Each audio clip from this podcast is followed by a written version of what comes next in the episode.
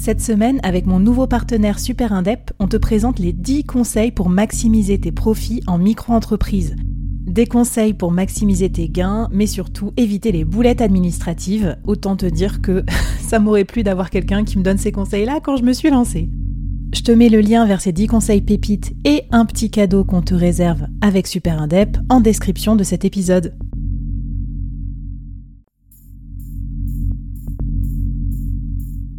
À quoi ressemblerait ton business si tu pouvais être épaulé par les meilleurs experts? Avoir un board de rêve disponible 24 heures sur 24 pour t'aider, répondre à tes questions?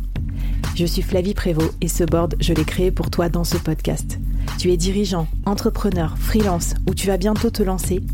Ne reste pas tout seul dans ton coin. Inspire-toi des conseils des meilleurs chaque jour par ici, à mon micro.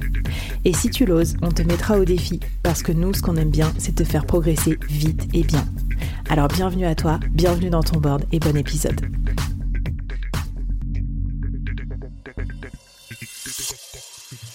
Alors, euh, le gros stress des gens, je pense, c'est partir et se retrouver à poil, quoi. Enfin, de pas avoir euh, la rupture conventionnelle et surtout le chômage, peut-être encore plus que le gros chèque. Non, je sais pas euh, comment c'est dans une échelle de priorité. Qu'est-ce que tu nous recommandes? Qu'est-ce que tu vois? Quels sont tes tips là-dessus pour pour éviter ce ce no-go? Ben, je pense que les gens, ce dont ils ont peur finalement, c'est vraiment de se dire, je vais me prendre une porte, je vais me prendre un mmh. mur ils pensent parfois même pas à l'après. C'est vraiment de se dire, en fait, mais c'est normal, parce que c'est la première étape pour pouvoir devenir solopreneur ou monter son business ou avoir du temps pour réfléchir. Donc, ils ont peur de ce refus. Et ils ont bien raison, parce que, en fait, et, moi, je, le répète, et écoutez bien ça, c'est que pourquoi votre patron vous paierait pour partir? Hmm. Pourquoi il le ferait? Et, et mettez-vous à la place du patron. Vous êtes un super élément, pourquoi? Il vous paye, il vous paye bien. T'as raison de dire que euh, c'est pas du tout un, un, truc naturel. Et même, moi, j'ai vu euh, dans les entreprises, des provisions budgétaires prévues pour ça. Mais donc, qui dit budget, dit qu'il y a une limite. C'est-à-dire qu'en gros, je sais pas, on va dire, ben, tiens, en tant que manager, tu as X milliers d'euros pour payer tes ruptures conventionnelles. Donc, si tu dépasses, c'est-à-dire si d'un coup, toute ton équipe veut partir en rupture conventionnelle, ben, toi, tu seras dégoûté déjà en tant que manager. Mais en plus, ça te coûte un peu sur un budget. Donc, ça sort pas vraiment de ta poche, mais tu passes presque pour un mauvais gestionnaire. Donc, il y a quand même de la défiance des patrons hein, vis-à-vis -vis de cette rupture conventionnelle. Donc, comment on fait pour dégommer cette défiance? Bah, déjà, il faut avoir confiance en soi. Il faut se dire, OK, je vais y arriver. Et c'est pour ça qu'il faut être déterminé à pouvoir sortir. Et pour être déterminé, il faut avoir les bons arguments. Et ça, c'est important en fait. Les arguments, c'est pas juste ah bah moi je suis Flavie, j'ai envie d'être freelance et j'ai envie d'avoir un meilleur rapport euh, euh, vie pro, vie perso, etc. En fait, en face, ils vont dire bah ouais, mais t'es bien gentil, Flavie, mais aujourd'hui on paye, tu fais ton taf, tu le fais bien. Euh, donc il faut pas non plus y aller. Enfin, en gros, faut pas y aller la fleur au fusil quoi. Si vous allez la fleur au fusil, en mode euh, ça passe ou ça casse, Inch'Allah, on verra, bah, vous allez vous prendre un refus. Donc il faut être préparé. Donc il faut avoir les bons arguments. Et le plus important de tout ça, il faut être aussi capable de répondre aux objections.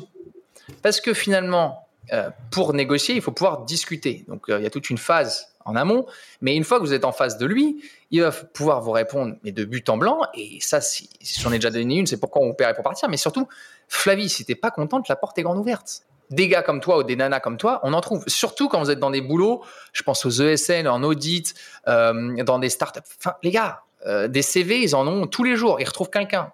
Hmm. Donc, il faut pouvoir être à l'aise et répondre à tout ça. Et donc, en fait, c'est là où il est important d'avoir un plan d'action, d'avoir une démarche qui soit euh, une démarche que vous avez finalement acceptée, que vous avez intériorisée et que vous êtes capable de dérouler. Hmm. Euh, et, c'est vraiment important que vous soyez aussi dans cette démarche de vous dire, en fait, ce que je, le, ce que je fais, je le fais parce que euh, j'en ai besoin, soit, mais parce qu'en fait, ma démarche est intègre, ma démarche est, honnête.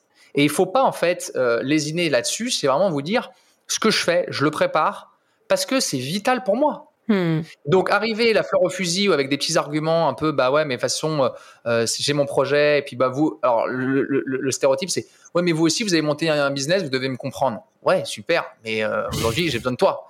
Donc vraiment mettez-vous dans cette disposition de dire ok il faut que j'ai les bons arguments il faut que je sois prêt à les lancer. Surtout que parfois les, moments que vous allez avoir, c'est des moments super courts. Mm. Ça dure parfois 2-3 minutes, parfois ça dure une demi-heure, parfois ça va durer 2 mm. heures. Mais vous ne savez pas. Et c'est comme au poker. Parfois, il y a des mains, vous avez les bonnes mains et il faut y aller à ce moment-là. Et il faut être prêt. Si vous êtes un peu en mode euh, cafouillis, cafouillage, c'est brouillon, ben vous allez vous planter. non, mais c'est. C'est un truc de dingue, mais c'est un oral. C'est comme si vous passez un oral pour entrer dans une, dans une grande école de commerce euh, ou, de, ou dans, un, dans un master spé ou alors euh, vous passez euh, mm. bah, vraiment le grand oral à Sciences Po, ou alors bah, vous êtes avocat et vous êtes en train de plaider. Enfin, c'est des trucs. Vous avez pas. ça me fait trop rire. Ça me fait trop rire parce que j'imagine bien toutes les petites mini euh, déceptions de genre bon allez ça y est j'y vais, je vais lui parler, tu sais dans l'open space. Puis en fait bah non tu fais demi-tour, tu vas te prendre un café parce que tu vois que ton ton boss il est pas dans les eh bonnes dispositions, il est en train de râler sur un truc, ou alors ton boss t'appelle, tu te dis allez j'y vais, puis en fait non t'oses pas. c'est trop bien. Alors je, je sens. Ouais, c'est ça, et c'est important parce que quand je vous dis c'est comme un grand oral, pourquoi je vous dis ça? C'est pas que rentrer dans une école de co ou, ou faire l'oral de Sciences Po ou, plaider, euh, c'est pas accessible à vous. C'est juste qu'en fait, il y en a plein qui y pensent à cette RC, à cette rupture co, et il y a très peu d'élus. Hmm. Donc en fait, il faut que vous soyez l'élément qui sorte, qui brille, et on se dise ok, bah Flavie, je lui donne, parce qu'en fait, ben, j'ai envie de lui donner. En fait, il faut qu'à la fin, ils aient envie aussi de vous la donner, pour la simple et bonne raison que vous êtes arrivé à un point où ils ont de l'estime pour vous.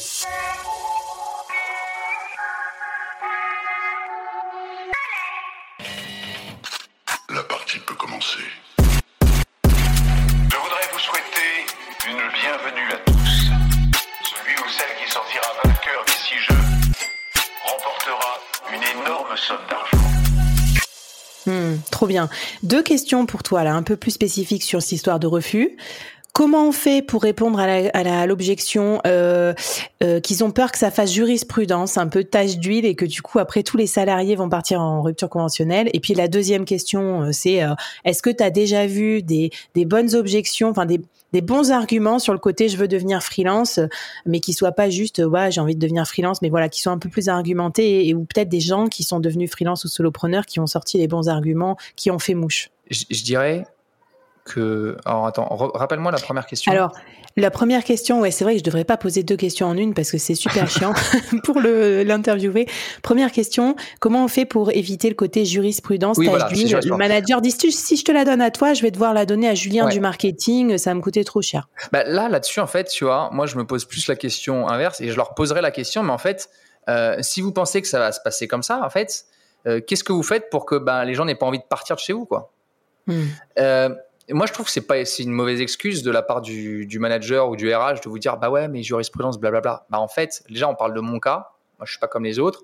Et puis surtout, en fait, si tu es conscient que aujourd'hui ça puisse faire jurisprudence, c'est qu'il y a un problème dans le management, dans euh, le ressenti des, salariés dans leur travail, dans les perspectives d'avenir, dans vos valeurs, dans toutes ces choses-là, tu vois. Donc euh, là, moi, j'irais challenger là-dessus, tu vois. Hmm. Ok. Bon, mais écoute, euh, très bien. Et est-ce que tu as vu aussi euh, des arguments justement de solopreneurs qui sont partis, qui ont réussi à négocier, euh, comme tu les prépares? Est-ce que hmm. tu as, est-ce que tu as des deux, trois bons arguments à nous donner si on, si on veut partir pour le freelancing à part dire qu'on a envie d'être libre, quoi, qui est quand même pas un super argument, je trouve, pour un employeur? Ouais, c'est clair. Déjà parce que tu lui fais comprendre qu'il est en, en prison. alors après, beaucoup d'entre vous qui nous écoutez, et moi le premier, et je pense que Flavie était pareil, il y a un moment, tu as tellement de confort que bah, c'est un peu la prison dorée. T'es pas trop loin du taf, tu as un bon salaire, tu télétravailles. Euh, tu, bon. Non, je dirais que euh, il, faut que vous changez le prisme. C'est-à-dire qu'il faut pas vous vendre. En fait, ça sert à rien de se vendre en disant voilà, moi, pourquoi je mérite de faire ci et de faire ça? Ça sert à rien parce qu'ils vont rester butés là-dessus. Euh, les bons, les bons, les, les, personnes qui sont passées chez nous et qui ont réussi à obtenir quelque chose assez rapidement, c'est juste qu'en fait, ils étaient complètement à l'aise à l'idée d'assumer le fait qu'ils allaient partir, mais qu'ils étaient capables aujourd'hui dans leur environnement de euh, mettre euh, leur manager aussi dans une situation qui lui permettait pas de répondre à ses attentes. Et il y a un moment, en fait, ce que vous allez faire après, tout le monde s'en fiche. Mmh. Ça marche jamais. Ça marche jamais. Sauf, enfin, ça marche jamais. On a toujours un cousin. pourquoi je dis un cousin? Parce qu'on l'a déjà sorti il y a pas longtemps. J'ai un cousin qui a réussi. Ouais, en fait, si vous avez un patron, il y a des patrons qui sont top et qui vont dire, mais en fait, je comprends, tu veux monter ta boîte et tout. Mais en fait, euh, c'est rare. Et si vous misez là-dessus et que vous prenez un refus, bah en fait, un refus et c'est mort en fait. Parce qu'ils ils, sauront que vous voulez partir et donc ils vont tout faire pour bah, soit vous mettre au placard, soit vous pousser à démissionner, soit vous, presser le citron tant qu'ils peuvent quoi. Donc hmm. euh, en fait, c'est important de bien garder en tête que vous avez le droit d'aller demander, mais ils ont le droit de vous le refuser. Et une fois qu'ils vont le refuser, bah, c'est super galère et vous allez ramer en fait Vous avez que le temps qui peut être votre allié, quoi, parce que bah, il faut revenir une année, à, une année après à la charge. Hmm. Oui, parce que es, en fait, euh, c'est quoi les délais quand on nous refuse euh, Comment ça se passe? Bah, si toi demain, Flavie, tu me dis à que j'ai envie de partir, je vais te dire bah non. Ok, bah tu peux revenir après-demain. Je te dirai toujours non. Hmm. Donc euh, ça va être compliqué. Non, nous en moyenne, ce qu'on voit, c'est qu'il faut bien, il faut au moins une année, quoi, pas pour assainir, pour peut-être avoir. Surtout en fait, il faut avoir du changement dans le management. Ouais. Si le manager est plus là, les RH ont bougé, Hmm. Il y a de la réorganisation, des choses comme ça, ça, ça peut vous aider, donc ça peut aller un peu plus vite. Mais en moyenne, euh, il y en a certains, ils attendent, euh, ils attendent un an, deux ans, trois ans. il reste... Et puis surtout après, vous avez pris une claque. Hein. Euh, je te donne une anecdote. On a une personne qui est, qui est rentrée dans le parcours et, et qui, qui nous a dit, en fait, moi, là où j'ai flippé, c'est que ma belle-sœur, elle est allée voir la RH qui lui a dit Ok, on peut faire une rupture conventionnelle, hmm. mais il faut que tu m'envoies ton courrier, le fameux courrier. Hmm. Donc elle envoie son courrier. Elle est euh, ensuite appelée par la RH pour faire ce premier rendez-vous et ce rendez-vous-là a lieu dans le bureau du DG. Le DG est là et lui dit mais euh, c'est hors de question qu'on accepte ta demande. Et en fait, ce qui était horrible dans ce que racontait euh, cette personne, c'est qu'elle disait, bah, moi je voyais la belle-sœur qui était en larmes et qui disait, mais la RH m'a dit que c'était possible et à côté du DG, elle pouvait plus me défendre parce que le DG après la décision, a dit que c'était mort. Hmm. Et donc elle s'est sentie complètement trahie. Mais elle, elle va mettre, elle va mettre un an ou deux à s'en remettre. Donc ce que tu dis, c'est qu'avant toute chose, avant euh, de négocier, avant machin, avant d'envoyer un courrier, on fait d'abord cette préparation un peu eh euh, euh, mentale et puis stratège un peu sur tous nos arguments avant d'aller comme ça la fleur au fusil négocier, enfin poser son courrier. Trop bien. Ben justement, je te propose qu'on passe bah, à la dernière étape, c'est celle de la négociation. Je pense que c'est celle qu'on redoute tous et toutes le plus. Donc on s'est préparé, on a quelques arguments, mais maintenant tu vas nous donner tes dernières pépites spéciales négociation rupture c'est parti pour l'épisode final de notre mini-série.